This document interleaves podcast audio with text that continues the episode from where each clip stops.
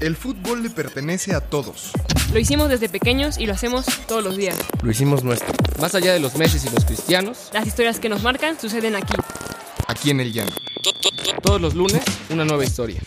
Porque el fútbol es una escuela de vida. Apuntes de Aragona presenta Historias del Llano. ¿Qué tal amigas, amigos? Buen lunes, lunes de Historias del Llano. Es un gusto estar con ustedes. Rich, Pau, bienvenidos, ¿cómo están? Que hay, que hay, feliz lunes. Aquí muy, muy feliz de estar con ustedes hoy. Y pues bueno, tenemos una gran invitada, una gran conocida. Sin duda, sin duda. Rich, ¿cómo estás? Igual, la verdad es que mis lunes antes de Historias del Llano eran tristes, hoy día son más felices por ustedes. No, sin deprimirnos, hombre. Y nuestra invitada, me da gusto, como dice Pau, ya estuvo en nuestra versión del podcast eh, solamente sonoro y ahorita visual. Queríamos volver a tocar base con ella. Querida Natalia Gómez Junco, ¿cómo estás? Gusto escucharte Hola, y verte aquí. muy bien. Gracias, gracias por la invitación. Feliz de estar aquí, otro, otro episodio más con ustedes. Ahora con esta nueva modalidad, así es que bien, bien padre, bien emocionada de estar aquí. Sí, traes además tu playera de la selección. Eh, Exactamente. Oye, eh, Engordé un poco en la cuarentena también, al parecer. un, un poquito, un poquito. Yo, yo quisiera preguntarles, antes de escuchar la historia de Natalia, quisiera preguntarles, ¿han ganado o les han ganado un partido sobre la mesa?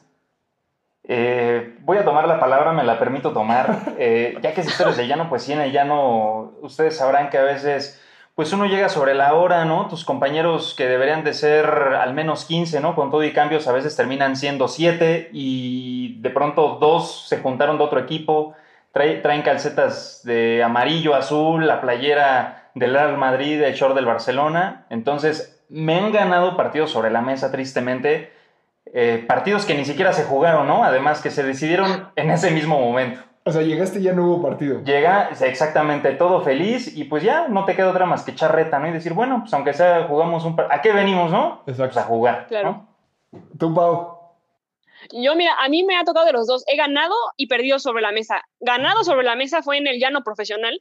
Eh, no sé si recordarán ahí, creo que fue en el segundo torneo, que fue la, la- la- la primera vez que pasamos a liguilla. El partido contra Cruz Azul lo ganamos sobre la mesa porque la auxiliar Mercedes Rodríguez también estuvo con Puebla, entonces por, re- por reglamento no puedes estar en dos, en dos equipos, en dos cuerpos técnicos y pues básicamente, a pesar de que el partido se jugó y lo perdimos, lo ganamos en la mesa. Uy. Y luego en Olimpiadas era muy común ganar o, o perder en la mesa y nos tocó que por primera vez le ganamos a Veracruz, que era nuestro coco.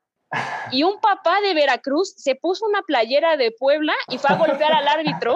Entonces nos castigaron y perdimos so- sobre la mesa y de nueva cuenta no volvimos a pasar a un nacional. Te imagino, te imagino como alguien que quiere ganar sobre la mesa, ¿eh? Sí, Eso ¿eh? sí, Lo noto. Que va ¿Yo? ¿Por qué? ¿Qué te Transpira la pasa? victoria Claro que a no. cualquier costo, ¿eh? Sí, sí, sí. Es la imagen, No ¿eh? es es la imagen que se proyecta, pero bueno, no pasa nada, Pau. Oye, pero hoy la historia, yo nunca he ganado sobre la mesa, siempre he perdido sobre la mesa. Eh, Y sobre el- pues, y sobre el tengo- campo. Y sobre el campo, exacto. No tengo mucho que contar, pero Natalia trae una historia. Eh, Pau, bueno, Pau, tú, tú la conoces bien. La historia que podría llamarse como la vez que Natalia se enojó más fuerte en su historia, ¿no? Por Pau. Por Pau. exacto. Exactamente, ¿Cómo, cómo estuvo su exactamente. historia, Natalia? No sé si, haya- si, si fue la vez que más me enojé en mi historia. Tiendo a enojarme mucho en la cancha. Este, pero sí, platicando con Pau el otro día, yo la verdad que ya, yo creo que ya lo había guardado en, en mi subconsciente, ya ni me acordaba de este recuerdo. Lo y. Pau, Pau bien, bien buena onda, lo, lo sacó el recuerdo y me volví a enojar. Bien buena onda, ¿eh? Muy Y buena público, No, estábamos además. platicando. Muy chistoso porque, este, te digo, yo no me acordaba mucho de esto y fue un Conadeip en prepa. Este, yo estaba en prepa Tech, Pau estabas en, en Tech Puebla, ¿no? Exacto. Y fuimos a un Conadeip, no recuerdo qué año fue. según yo, 2010. 2010, ¿verdad? Porque sí, lo tengo anotado. Picando el 11 de mayo de 2010. Este, sí, 2010 y pues ya era mi último, no recuerdo si era mi último o penúltimo con ADEC. Y pues llegamos al torneo, el primer partido, la verdad que perdimos contra, contra Pau, contra Tec Puebla. Y, este, y pues obviamente como equipo nos pegó mucho esa, esa derrota porque pues no esperábamos, o sea, nuestro, nuestro objetivo era ganar el Conadeip y, Ah, y llegamos digo, y... el contexto era que ustedes eran campeonas siempre, o sea, claramente nunca les pasó por la cabeza que fueran a perder contra nosotras. No, no quería decirlo así, pero no, no sé si siempre, pero sí nos estaba yendo muy bien últimamente, pero tampoco éramos así como... Pero que 9 de la 10, ¿no? Ganadas. ¿verdad? Y entonces, pues como buen equipo nos peleamos en ese partido porque perdimos, obviamente estábamos frustradas, enojadas y, y acabamos peleadas. Digo, en lo personal sí recuerdo, yo no soy muy peleonera, la verdad, pero soy enojona, pero no me peleo. Y sí acabé peleada con varias del equipo. Uh, Entonces, este, sí fue como que, pues, pues ya, ¿no? Chin, a ver qué, cómo resolvemos esto, cómo le hacemos para calificar. Eh, el siguiente partido no recuerdo contra quién jugamos y el tercer partido teníamos que ganar por goliza, básicamente, para calificar a la semifinal.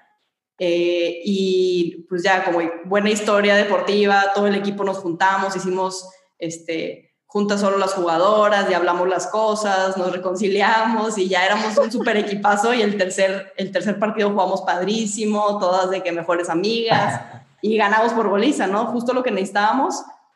Ah, bueno, y para todo esto, en el primer partido contra Puebla nos habían expulsado a, creo que a dos jugadoras. A una, la A que me una. traía de encargo.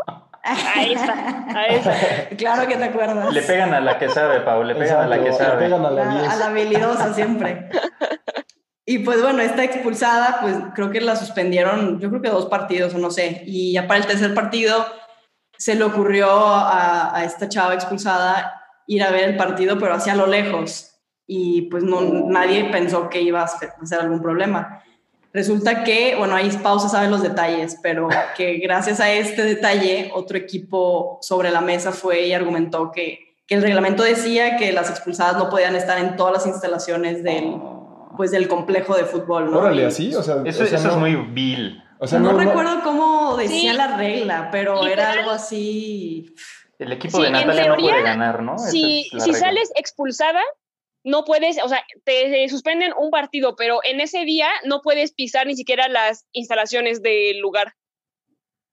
Entonces, pues digo, la chava que de, de su equipo no jugó, pero fue a ver el partido de, o sea, el nuestro, el, el, último de grupo, y ahí alguien la vio, o sea, porque lo chistoso fue que ni siquiera fue, fuimos nosotras, o sea, digo, nosotros no teníamos ninguna necesidad de pues, meter la queja, Si Porque de hecho- pasado.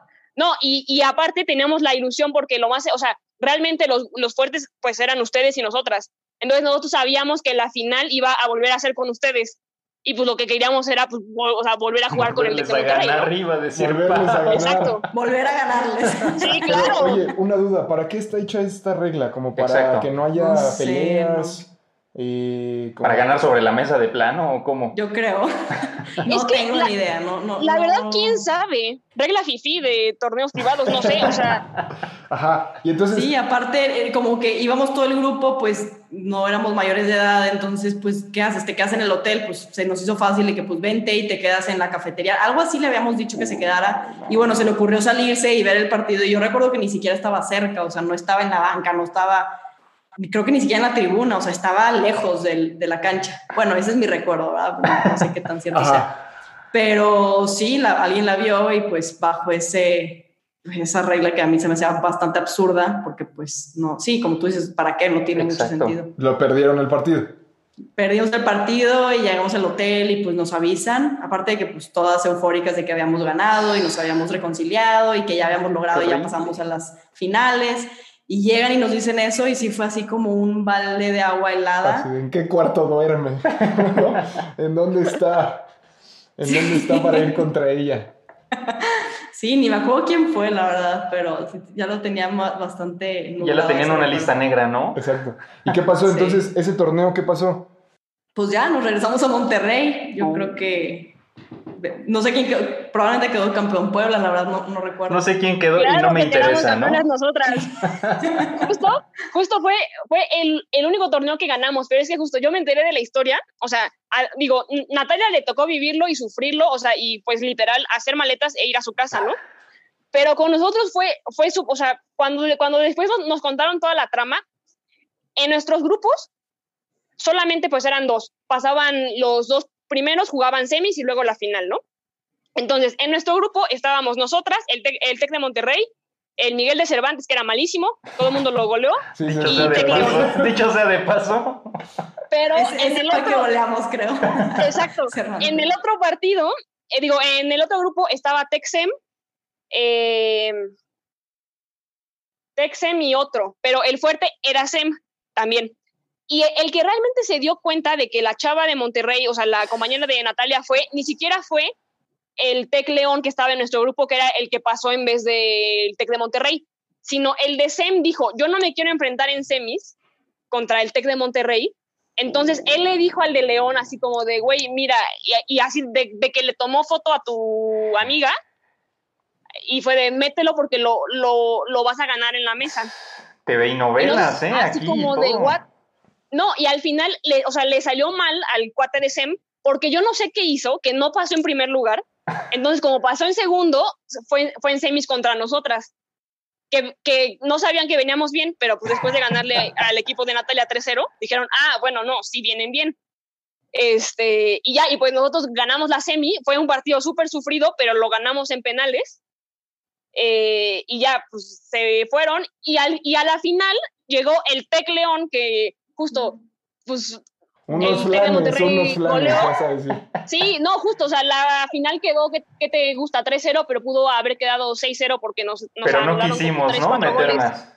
No, o sea, pero literal, o sea, ahí el, o sea, el entramado de los techs privados, o sea, no sé, como que al final creo que todo el mundo le quería hacer la vida de cuadritos al tech de Monterrey porque pues, siempre era el Goliat.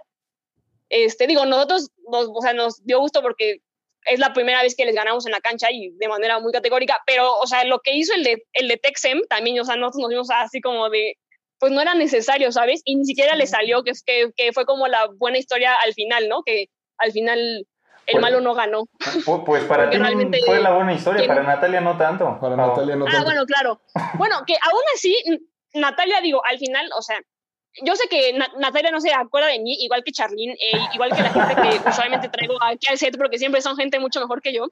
Ah. Este, pero en ese año, Natalia venía de jugar el Mundial sub-20 y de ser clave y de ser figura, y nosotros la superubicábamos porque éramos más chicas.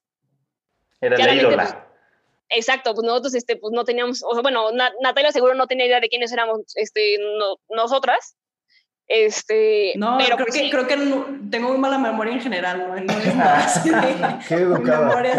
muy difícil acordarme tengo mala memoria para ese tipo de personas. Pero, pero Pau, justo estos torneos, estos torneos lo que nos has dicho es para la gente que, para que la gente sepa, son como una especie de, de base del fútbol femenil actual, de la liga, ¿no? Como tal. Donde, por ejemplo, pues había jugadoras muy chicas compitiendo tal vez como Natalia con digamos, con figuras un poco más consolidadas ya. Mayor experiencia. Eh, con mayor experiencia, ¿no?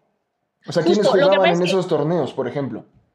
Lo que pasa es que de alguna manera el entorno privado colegial yo siento que refleja un poco el entorno de la liga actual, en el sentido de que, no, bueno, Nadela no me dejará mentir, los e-, equipos que más lana tienen hoy son Tigres y Monterrey, Rayadas. Eh, y, por, y, en el, y, en las instituciones privadas casi siempre pasaban los techs.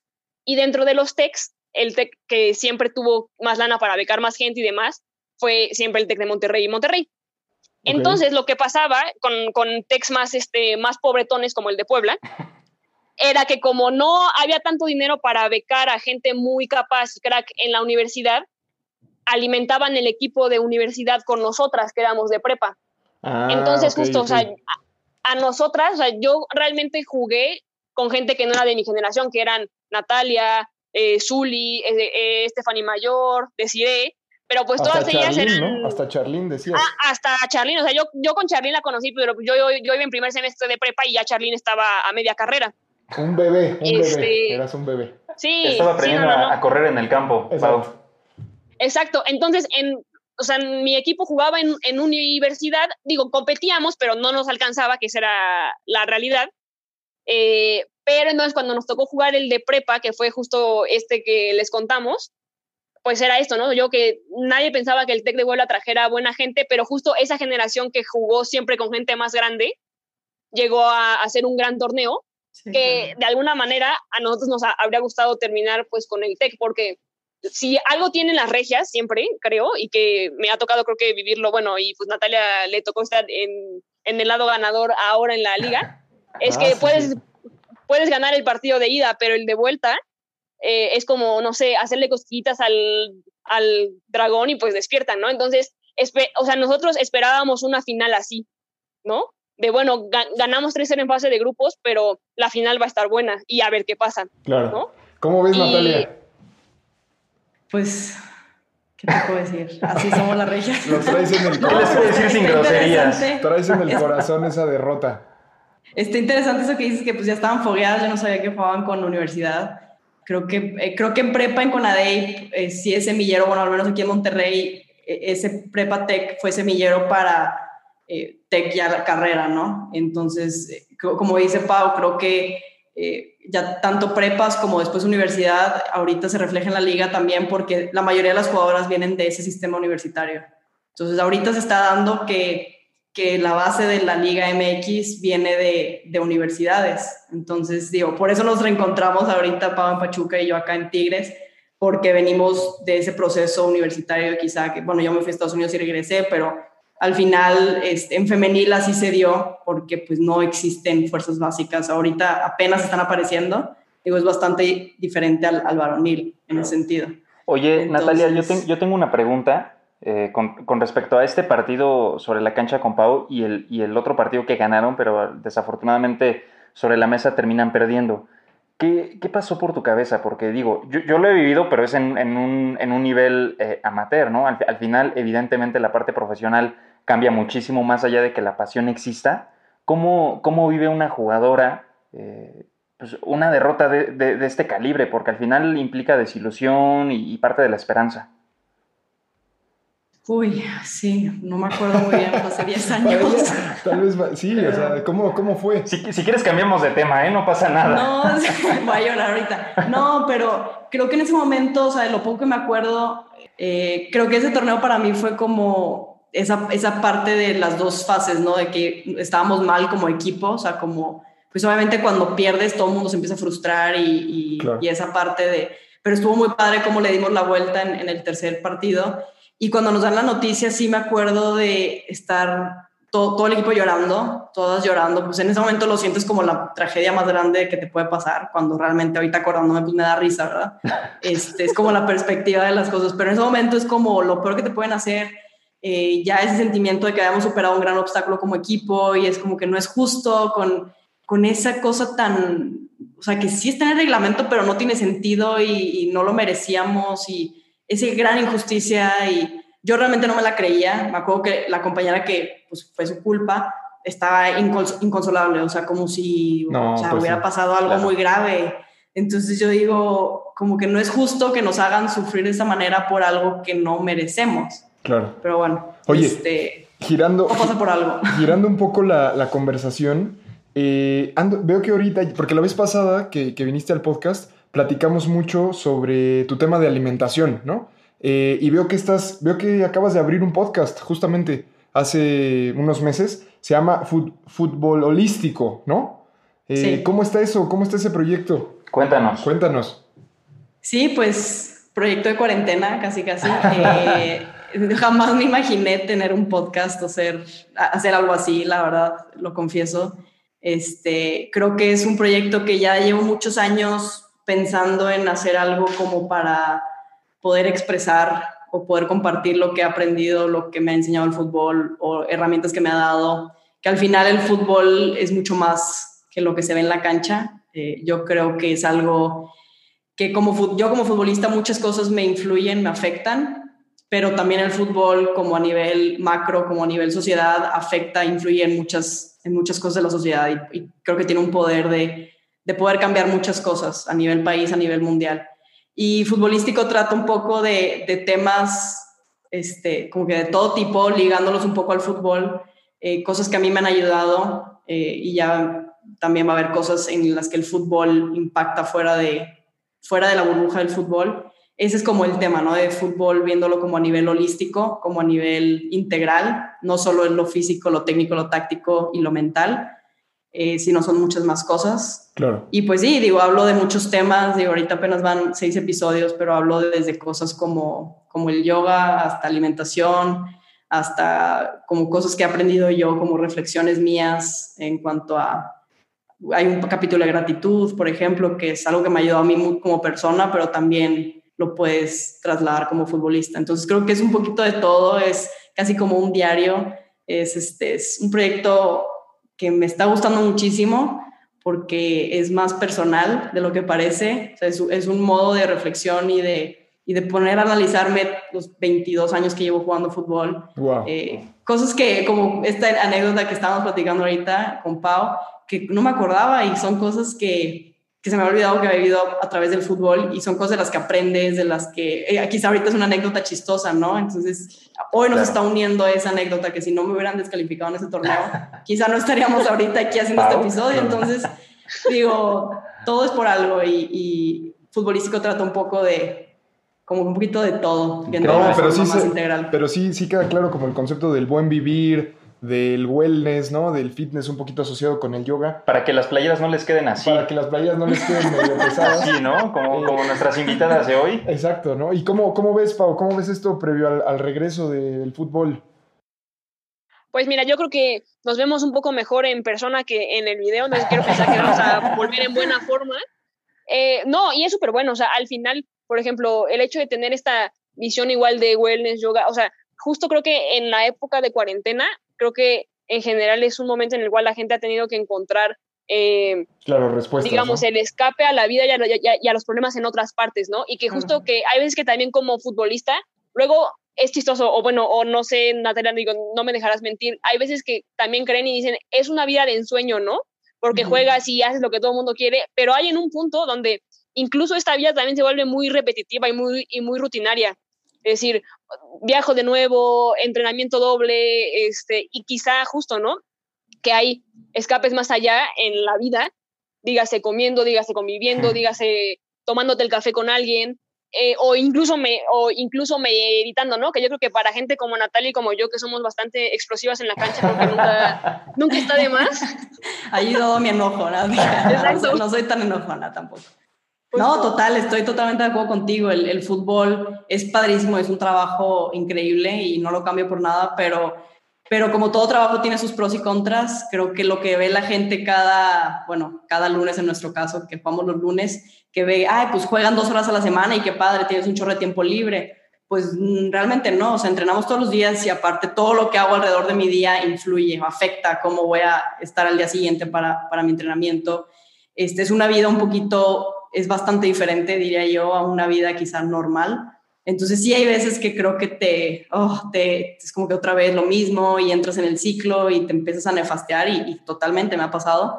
Creo que tener hobbies es súper importante y desenchufarte, como dices tú, o sea, salirte a un café o hacer algo diferente. Para mí el podcast ha sido eso un poco, o sea, aunque tiene que ver con fútbol, porque quieras o no, al final es difícil salirte del todo Claro. del fútbol, pero eh, quizá hay temas que no tienen tanto que ver con el fútbol y que platico con gente que admiro, amigos míos, eh, estas pláticas que son muy padres, que te llenan de energía, Gracias. te sacan un poquito de la... Te agradecemos muchísimo. Gracias.